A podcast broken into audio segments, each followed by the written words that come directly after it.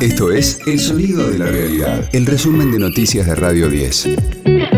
Hoy es miércoles 14 de septiembre, mi nombre es Karina Sinali y este es el resumen de noticias de Radio 10, El Sonido de la Realidad. Cristina Kirchner será querellante en la causa por el atentado en su contra.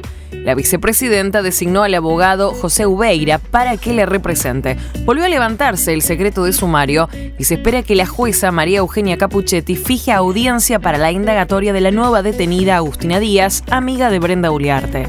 La abuela de Díaz vive en una casa de San Miguel con la adolescente y esto decía durante el allanamiento de la vivienda. Yo sé que Agustina tenía una amiga que se llamaba Brenda, pero no. Cuando le pregunté por qué me rompieron todo, me dijo, no, porque venimos a hacer un, allanamiento y venimos con esa orden a violentar la casa. El celular, la, la, computadora, la tablet, eso se llevaron de ella. Nunca dijimos nada, porque cada uno tiene su trabajo y cada uno sabe lo que, qué es lo que tiene que hacer. Ella estudió, estaba terminando el secundario. Otras ocupaciones no tiene ella me despertó y me dice, mira, me dice, atentaron contra la presidenta. Mañana no vas a poder salir, me dice, porque hay paro. Cada uno vive en su mundo, cada uno hace lo que le parece y la adolescencia y la condición como está ahora. De ella no me sorprendió nada porque es una chica que yo no lo conozco.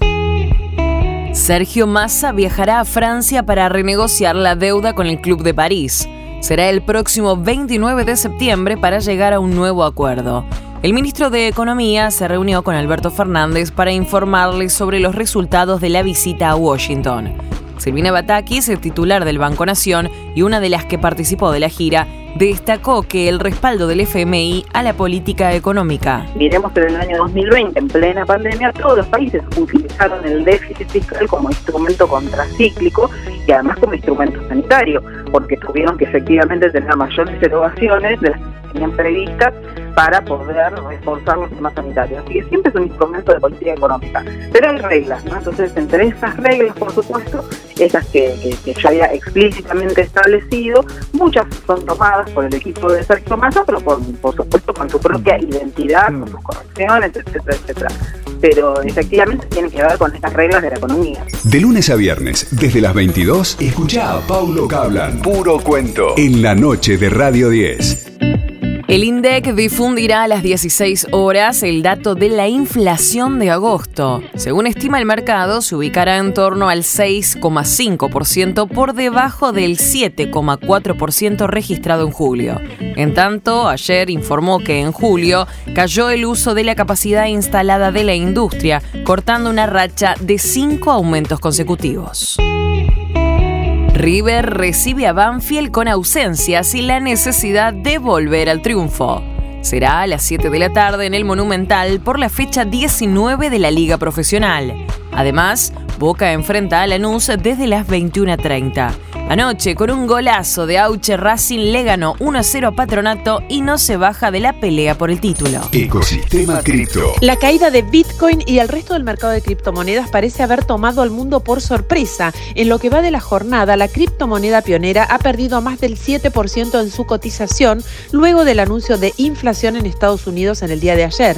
El sentimiento general parece apuntar a la cautela en vista de que todavía faltan eventos con potencial de afectar el mercado en los próximos días. Eso sí, la balanza parece estar ligeramente inclinada hacia una postura alcista en lugar de esperar una mayor caída de los activos digitales en los próximos días. La próxima semana es clave, se vuelve a anunciar un aumento en las tasas de interés como respuesta a la inflación en Estados Unidos, es decir, que podría no haber una nueva reacción a la baja.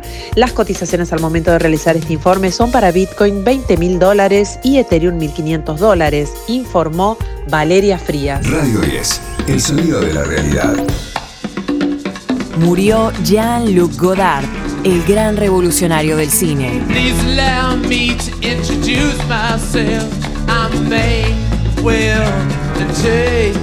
El realizador tenía 91 años y fue el más innovador de los directores surgidos de la nueva ola francesa.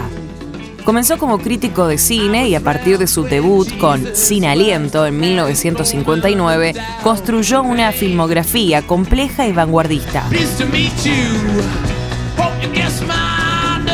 Además de clásicos como El desprecio, Vivir su vida y Pierrot el Loco, filmó el documental Simpatía por el Diablo, en el que registra la grabación de esa canción de los Rolling Stones en 1968. Este fue el diario del miércoles 14 de septiembre de Radio 10, El sonido de la realidad.